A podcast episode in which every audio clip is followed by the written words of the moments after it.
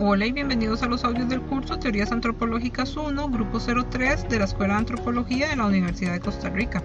El audio de hoy aborda una de las lecturas asignadas para la unidad 7 sobre materialismo histórico dialéctico. La lectura que analizaremos será el trabajo de Luis Guillermo Lumbreras de 1970, titulado La evidencia etnobotánica en el análisis del tránsito de la economía recolectora a la economía productora de alimentos. Les recuerdo que el formato de audios tiene como propósito permitirles mantenerse al día con los contenidos de clase sin necesidad de estar conectados a una computadora. Pueden seguirnos en diferentes plataformas, estamos en Anchor, Spotify, Breaker, Google Podcast, Pocket Cast y Radio Public. Entonces iniciamos. El trabajo de Lumbreras sirve como un ejemplo de los planteamientos teóricos de Child, esto desde una perspectiva funcionalista enfocada en variables económicas, sociales, políticas y ambientales, así como una postura que refleja un carácter evolucionista cultural.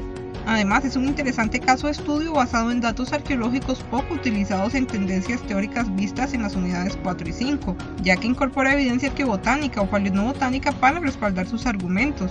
En este caso, Lumbreras aborda el modelo de cambio cultural de la revolución del Neolítico.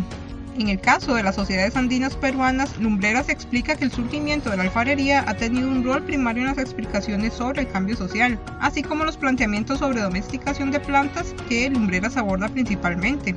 En relación con la domesticación de plantas, Lumbrera advierte que no se debe caer en debate sobre el origen de la tecnología agrícola y su dispersión a otras locaciones, pues la discusión es tan compleja que puede oscurecer la perspectiva de análisis, ya que el énfasis debe ser en el efecto de las tecnologías agrícolas en las formaciones sociales. Acá es importante aclarar que el concepto de formación social corresponde a una categoría de análisis materialista histórico dialéctica propia de la arqueología social latinoamericana, y como ejemplo de esto es su énfasis en encontrar el proceso histórico de los pueblos, según procesos de eventos que reemplazan a los anteriores y que afectan a toda la estructura social. Esto lo pueden observar en la página 11. Es interesante notar la discusión de la página 12 respecto al proceso y las explicaciones difusionistas. Recordemos que el proceso está vinculado con el cambio entre los estadios culturales, tema que también fue incorporado por la arqueología marxista, tanto española como latinoamericana. Además, recuerden que las propuestas de Child fueron fuertemente influenciadas por el difusionismo, de manera que Lumbreras fue crítico respecto a los alcances y limitaciones del difusionismo para explicar el cambio social. Noten que el cambio es visto como una ley universal y esto podría resultarles familiar con los postulados evolucionistas. Sin embargo, lo que diferencia a los marxistas de los evolucionistas es que lo universal es el cambio social, no la sucesión lineal de estadios. Por lo tanto, el cambio social no es necesariamente lineal, ni es igual en todas las sociedades. Ahora observen en la página 13 cómo Lumbreras discute sobre las luchas internas en la estructura social. Él menciona que mientras que el desarrollo dentro de una misma formación social conduce solamente al incremento de sus propios recursos estructurales, el paso de una formación a otra supone la negación de la estructura y su consecuente reemplazo. Por esto el estado normal, evolucionario de las formaciones sociales solo puede ser roto para producir el tránsito por un proceso revolucionario. Hasta el momento lo interesante de notar es que la propuesta de Child sobre las revoluciones influyó notariamente en el desarrollo teórico de la arqueología latinoamericana, de manera que los modelos de Child se reinterpretaron desde una perspectiva más materialista histórico-dialéctica, que caracteriza la arqueología social latinoamericana, pero esto lo podrán ver con mayor detalle en el curso de Teorías Antropológicas 2. Por otra parte, la propuesta de Lumbreras rescata también la fundamentación teórica de Child basada en una aproximación evolucionista cultural, esto respecto a la innovación tecnológica y sus efectos sociopolíticos. Estas ideas son reanalizadas desde el marxismo, donde se complementa con la contradicción entre infraestructura y los modos de producción en relación con la superestructura y los modos de organización social. Esto también lo pueden notar en la página 13. Por otra parte, observen que la propuesta de Lumbreras no solo se basa en estudiar el modelo de Child, esto desde una perspectiva materialista histórico-dialéctica. También Lumbreras discute sobre el debate entre el cambio social externo, es decir, por difusión o contacto de sociedades con estadios culturales más avanzados, o por causas internas, es decir, originarios de las sociedades salvajes. En relación con la propuesta de Child, recuerden que él fue partidario de un cambio social originado por la difusión, pero con variaciones internas. Acá es importante que noten los indicadores del cambio social o el proceso, ya que estos refieren a la evidencia o a los datos arqueológicos que deben analizarse. En la página 14, Lumbrera señala que su trabajo se basa en evidencia etnobotánica, esto relacionado con las categorías de análisis en la infraestructura o base y la superestructura. Por lo tanto, el objetivo de Lumbreras fue discutir solo la evidencia etnobotánica como indicador del cambio de la dieta alimenticia y como factor de cambio fundamental en el proceso de la producción, tratando de descubrir cómo fue su incorporación en el proceso y cómo tal incorporación refleja la naturaleza revolucionaria del cambio. Observen en las páginas 14 y 15 cómo a grosso modo Lumbreras describe la base y la superestructura de las sociedades cazadoras recolectoras. También noten que el cambio social está influenciado por la sofisticación tecnológica y un cambio en el clima, y por ende la accesibilidad a los recursos. Todo esto está incorporado en la categoría de fuerzas de producción o fuerzas productivas.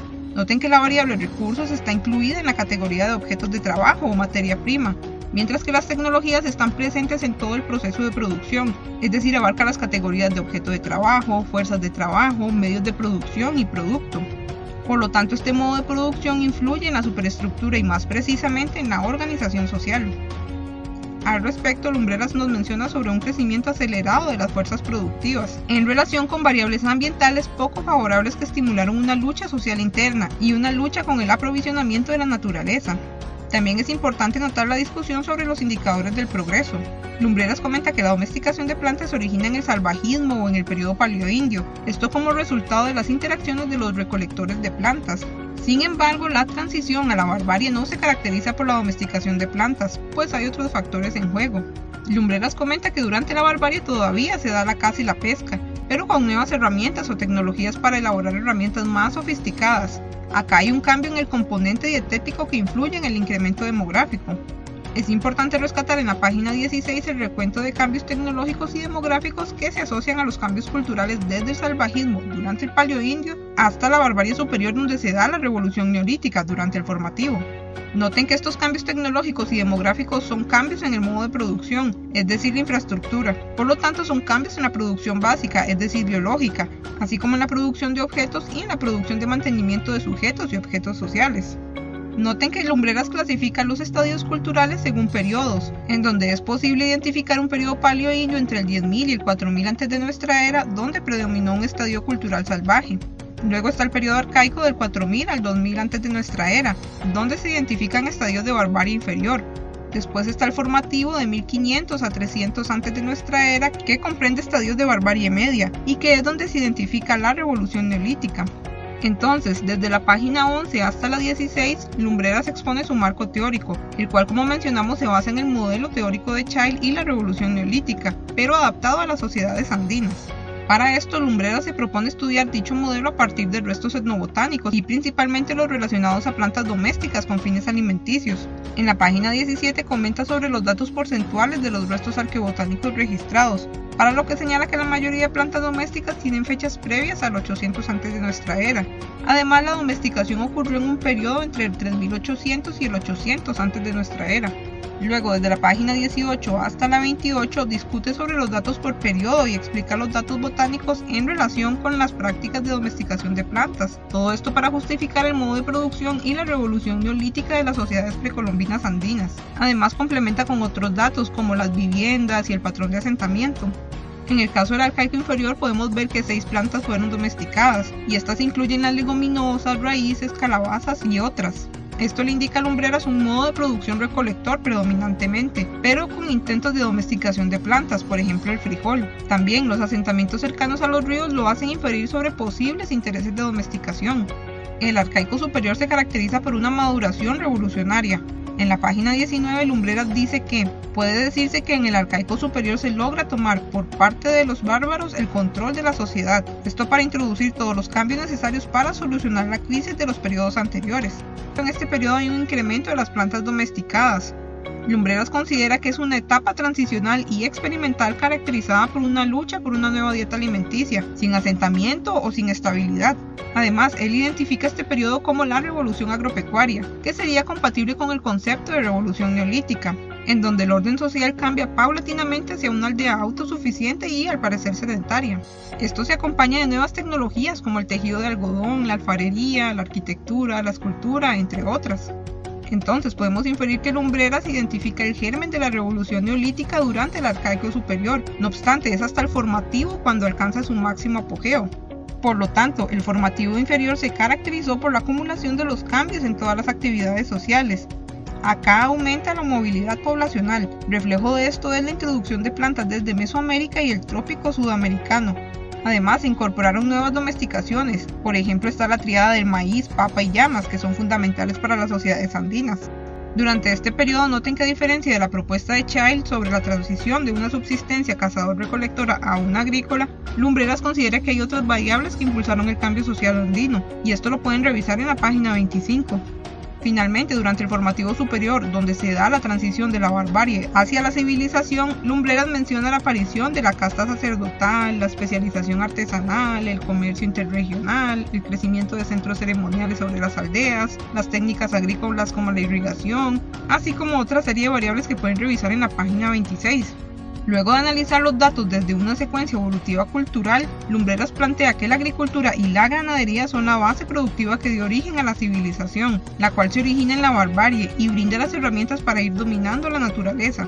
No obstante, el estadio cultural de civilización no es un evento espontáneo, por el contrario es un proceso que abarcó varios periodos, pues en la página 26 se le explica lo siguiente. Todo esto no fue producto de una sorpresiva llegada de gentes de otros lugares, como ingenuamente creen, porque no lo pueden demostrar algunos arqueólogos y publicistas. Las evidencias señalan que todo es el producto de una revolución que se fue gestando desde miles de años atrás y que concluyó con el formativo inferior y cuyos resultados se proyectan en la cultura chavín, que por cierto tiene en todos los órdenes de actividad social los ingredientes cordilleranos, tropicales y subtropicales que con tanta claridad denuncian el estudio de la evidencia etnobotánica. Con esto finalizo el análisis de la lectura. Les recuerdo que también pueden consultar los videos y presentaciones de mediación virtual y Google Classroom. Además, en la carpeta compartida de Google Drive tienen a su disposición un folder con materiales adicionales. Quiero recordarles el uso de las horas consulta mediante el correo electrónico institucional o cualquier otro medio para enviarnos sus dudas e inquietudes respecto a los contenidos del curso. Por último, quiero agradecer al asistente del curso, María Rojas Sancho, por el trabajo de edición de varios de los diálogos para los audios del curso y los créditos de la música de fondo son del sitio web bensound.com. Nos vemos hasta el siguiente audio, en el cual abordaremos el trabajo de Linda Manzanilla de 1988, titulado El surgimiento de la sociedad urbana y la formación del Estado. Consideraciones. Hasta pronto.